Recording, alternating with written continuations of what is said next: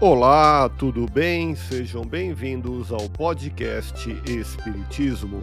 Aqui é o Paulo e vamos apresentar os fundamentos da doutrina espírita com o estudo da obra O Espiritismo na sua expressão mais simples, capítulo histórico do Espiritismo, publicado em Paris em janeiro de 1862.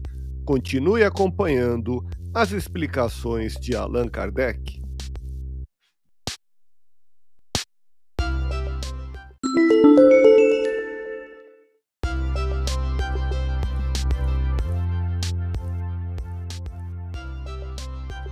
A própria doutrina que os espíritos ensinam hoje não tem nada de novo.